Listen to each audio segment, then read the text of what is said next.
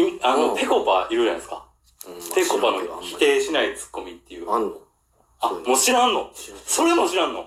お前、ほんまいい年のおっさんやん。そう。M1 とかどうせ見てないんや。え、見てない、全く。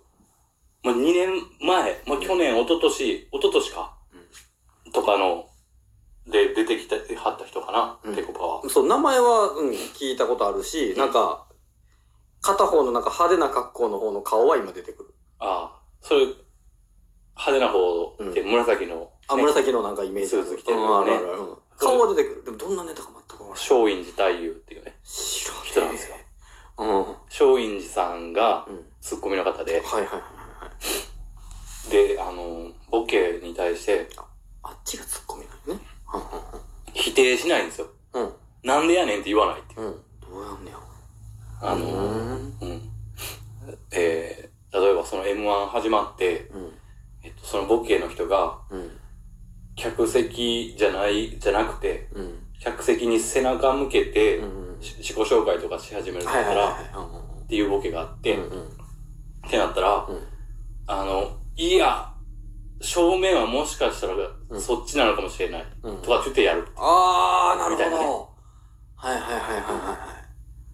あ、なるほどね。言うたらそれを、うんそのボケうん。っていう、言うたら、あの、マイノリティ。をうん許容するっていううん。形で矢印さしてんだよ、これな。これ面白いやろ？うん、確かに面白い。面白いやろ？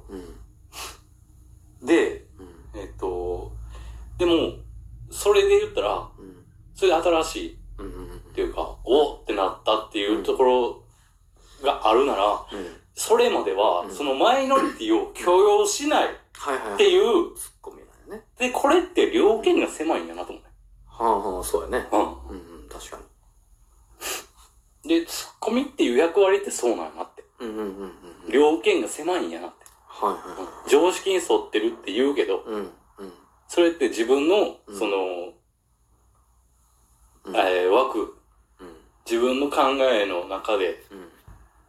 えー自分の頭の中だけで考えてるやつやから、うん。まあ、ただそれが、世間一般の量刑の狭さと合致してるから成り立つんやろ。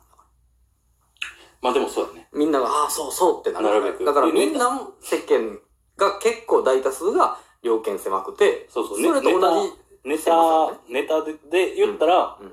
そうなるけど、うん。えっと、それこそ自分の両権でやってたりするけど、うん。そっから、あの、バラエティとかやったら、うんやっぱりその一般大衆うん。が共有できるようなところでうん。やってたりするやうん。うん。ん。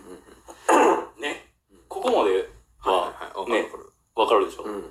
オードリーさんっていらっしゃるの知ってますか？ええええ若林さんと春日さんってはい二人でやってますどっちが若林さんって春日さんとかわかります、はっきりわかります。もう映画見えてます？バッチリ見えてます。はい。これもともとはい。昔、ええナイスミドルっていうコンビだったじゃないですか。それはまあご存知の通り。いやー、そう言われてみればなんかその言葉は聞いたことあるなぐらいやな。はいはいはい。。ね。ナイスミドルの時、うん小声トークみたいなのやってたの知ってます？まあこれご存知の通り、むつみそう201でやってたんですけどね。あえっと、お客さん、6、7人だけ入れて、ー。うん。10人も入れへんみたいなろで、えー小声トークって言ってトークライブやってたんですよ。うん。で、そこで、うん。家帰って、うんあの、麦茶飲むよね、うん。とかって若林若林さんが言った時に、春日がツッコミやから、うんその時は。春日が、うん。いや、そこはカルピスだろとかって言うわけ。うん。これ、ネタじゃなくて、うん普通にそれを言うね。ええー、あ、で今になったんや。はで、そういうやつなんやってなったんや、春日。ってそういうやつなんやって。いはいはい。あ、ボケやったのね。若林が普通にそのトークライブでトークずっとしてるけど、うん。そこに対して、ツッコミを入れてる、うんその春日のツッコミがう、ん。めちゃくちゃうん。世間一般とはずれてるっていう。はいはいはいはいはい。うんはで、この世間一般でめちゃくちゃずれてる場合、あ。これボケやな。うん。うんうんうんうん。そうやね。で、さらにそのボケっていうので出した方がお客さんから見ても、あのー愛されやすい。タレント性があったりっていう見られやすいやんか、やっぱり。そうね。ツッコミでそれやったらただ間違えてるだけなの。そう、それ難しいやん。うん。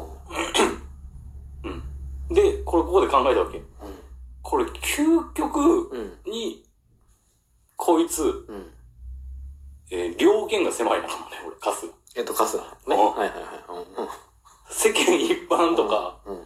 の関係、言うたら平均値うん。うん。があるとして、うんそことはめっちゃずれてるちっちゃいちっちゃいところでやってうんる自分の考えに固執した両権の狭いやつうん。そうね。やん。うん。確かにそうやね。これ誰かに似てんな。この両権の狭さ誰かに似てんなと思って。そう、自分以外に興味のない 感じ。うん。ああ。これ誰かに似てんな。うん。芸能界に入ったら調子に乗って、うん。うん。社長からモンクレールのダウンとかもらって。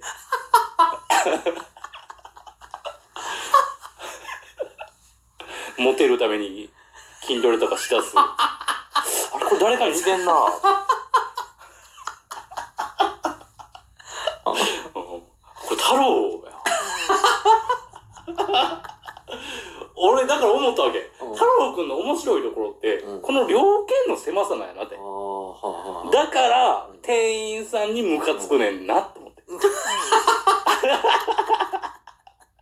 よその土地に行きゃ、そこの、その土地うん。の平均値出してる店員にムカつくんやな。なるほど、なるほど。うんはいはいはい。